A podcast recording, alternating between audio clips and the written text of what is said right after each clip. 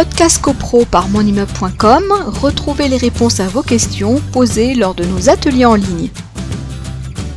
Si un copropriétaire il reçoit une assignation en justice, mais il n'a jamais eu de mise en demeure, il n'a jamais eu ni de relance, ni quoi que ce soit, euh, pas de protocole d'accord, ni de sommation, ni de payer, ni de quoi que ce soit. Euh, est-ce que euh, est-ce que c'est normal? Parce que normal, c'est pas ce qu'on a dit. Hein. On a dit que pas ça se passait pas comme ça normalement. Normalement, il y, a un courrier de mise en demeure qui est adressé, mais si jamais il est, il, est assigné directement, c'est pas illégal pour autant. Il ah. peut être assigné directement. C'est un peu abrupt quand même.